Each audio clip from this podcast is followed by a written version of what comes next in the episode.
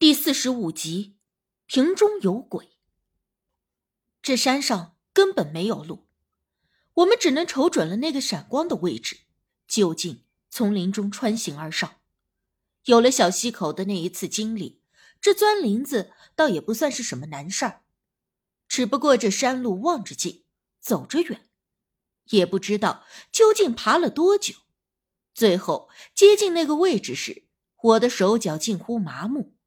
完全是在惯性运动而已。到了，无忌指着前面说：“我双手掐着腰顺气，顺着他手指的方向看过去。眼前的一切与我们料想中的相差太大。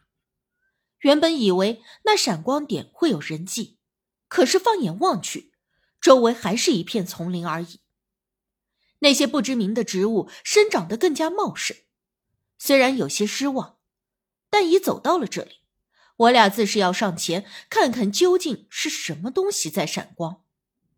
又爬了好一会儿，当我们终于看到那闪光的东西时，只能用愕然来形容。这是什么树啊？我仰头望着面前这棵高大粗壮的树木，难以置信。我们在山下看到的那闪光的东西，就在这个树上。看起来像是在这树上生长的果实一般，随着微风轻轻的来回摆动。一颗颗乒乓球大小的东西，在阳光下折射出钻石一样的光滑，看起来更像是圣诞树上挂着的水晶球装饰品。无忌也在树下发愣，我们从来没有见过这样的东西。如果说这个世界上有这么美丽的树木果实，应该早就被人发现并且报道了才对。这里不是真的。无忌看着那钻石一样的果实，突然又说出了这句话。而这一次，连我也同样的心存疑惑了。我不禁又向着太阳的方向看去，还是比之前偏西了一点，但是幅度并不大。这说明，根本没有过很长的时间。可是我们从山下爬到这么高的山上，耗费的时间和体力都再明显不过了。所以这里不但时间不对劲，还有所有从未见过的植物。如今更是发现了这么奇怪惊艳的树木果实，这一切的一切都太不对劲了。之前无忌说这里不像真实的，我还认为是他多想了，但如今看来确实古怪非常。可若说这里不是真实的，我和无忌都在这里，这里的气味、手感、目之所及，这一切又是那么的真实，毫无破绽。哎，会不会有一种可能，这一切都是在我们的梦境里？面对这一切的诡异，我脑洞大开的猜测着。虽然也觉得这个说法不太靠谱，可正所谓。大胆猜测，小心求证嘛。而无忌闻言，并没有反驳我的这个脑洞大开的猜测，反而认为很有可能。只不过这里或许不只是梦境这么简单。我俩回想着这一切发生之初，一点点的推测这一切发生过程中的蛛丝马迹。无忌问我，他昏倒之后有没有发生其他的事情？我仔细想了想，说道。在他突然昏倒之后，我原本是没事儿的，但是我伸手去扶他的时候，好像刚一碰到他的胳膊，就立刻脑袋一晕，眼前一大片白，然后醒来的时候就在这里了。无忌眉心紧蹙，顿了顿，说道：“之前你一直都没有接触过那个瓶子，可是当我抱起瓶子时，也同样的产生了眩晕感。”这么说，是因为那个瓶子你才会晕倒，而我触碰过了摸过瓶子的你，所以我也跟着晕倒了。没错，你说的确实有道理。瘦猴子同样也是无故晕倒，或许他也触碰了仓库中的什么东西。可我们现在到底在什么地方啊？难道我晕倒后灵魂出窍，或者是因为那个瓶子？被引入了同一个梦境，这一切都让我摸不着头脑。如果说我们是被引入了瓶中的世界呢？无忌语声沉沉，看着我说道：“瓶中的世界。”我觉得这个假设太扯淡了。可是这一切又没有更好的解释，而且无忌指着我们面前这座山，又说道：“你还记得吗？那个瓶子上绘了什么？”我努力去回想，想着那瓶子上绘的无非就是些山水草木，还有一些古代凤凰之类的。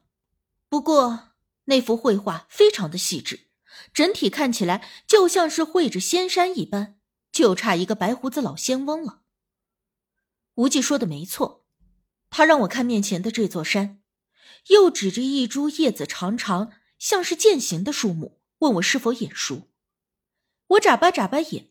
顺着他的指引看了看，眼前这山峦叠嶂，云雾飘渺的望不到山顶，奇异的树木枝叶垂挂如女神的长发，这一切啊，这和瓶子上画的一样啊！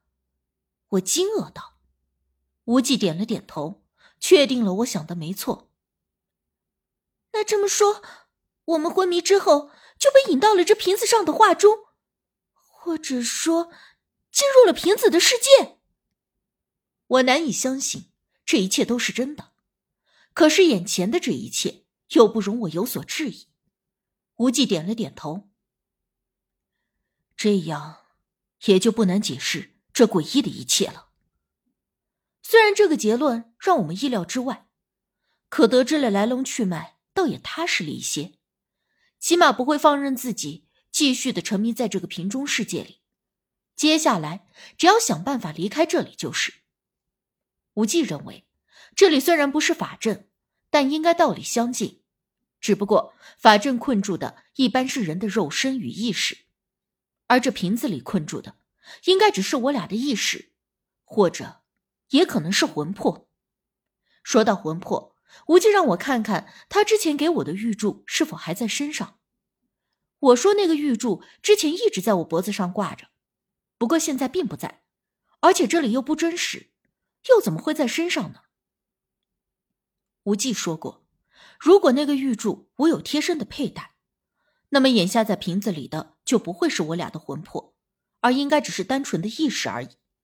这就好比梦境一般，只不过这个梦更加的真实，并且不是我们想醒来就能够轻易醒来的。他之所以这么肯定，是因为那个玉柱是镇魂之物。因为之前在小溪口，我的魂魄莫名的离体，他便让我一直随身带着那个玉柱，用以镇魂。而有那个玉柱在身，即便是有山魈强行施法，也无法将我的魂魄与肉身分离，更不要说这只是一个瓶子而已。确定了这一点，倒也算是不幸中的万幸。毕竟。若是魂魄离体，时间久了必然会对身体造成伤害，而这里的时间又让人这么捉摸不准。可是意识就不同了，顶多是昏迷一段时间。只不过希望李桃能够好好的照顾我们的肉身了。无忌开始想法子破解，而我则对树上的那些果实比较有兴趣，不知道这树结出来的果实会不会是钻石什么的。可惜不能带回现实世界，不然一定能够卖个大价钱。哎，不过瘦猴子也昏倒了，而且之前李天利也昏迷不醒。他们会不会也被拉进这瓶子里面了？不过，他们好像没有碰过这瓶子。我在树下转悠着，边想边说。无忌却道：“虽然他们当时并没有触碰。”但是那个瓶子极有可能是瘦猴子给李天利的，所以在那之前，二人肯定都触碰过。那为啥之前没事儿啊？我觉得很奇怪。无忌的表情顿了一下，忽然又说道：“我们用血符伤了那个自称清华子的东西，之后李天利才开始昏睡不醒，而这一切也是在那之后发生的。”这么说。是因为那个清华子喽？哎，对了，他之前说他来自金云山青天洞，会不会？我说着，仰头看向了眼前的这座高山。太阳的位置依旧没有太大的变化，如同正午的骄阳一般，耀得人睁不开眼睛。而阳光洒落在这山顶的云雾当中，将那飘渺的云雾染成了淡淡的金色。之前我便看到了这景象。却从来没有觉得有什么奇怪的，可是这会儿一想，难道那个青华子口中的金云山就是这里？他自称来自金云山青天洞，极大的可能就是因为他，我们才会被困在这里。而也正是因为李天利得到了这个瓶子之后，才会惹上了清华子那东西，所以我们现在所在的地方就是金云山。但却不知那青天洞和清华子在什么地方。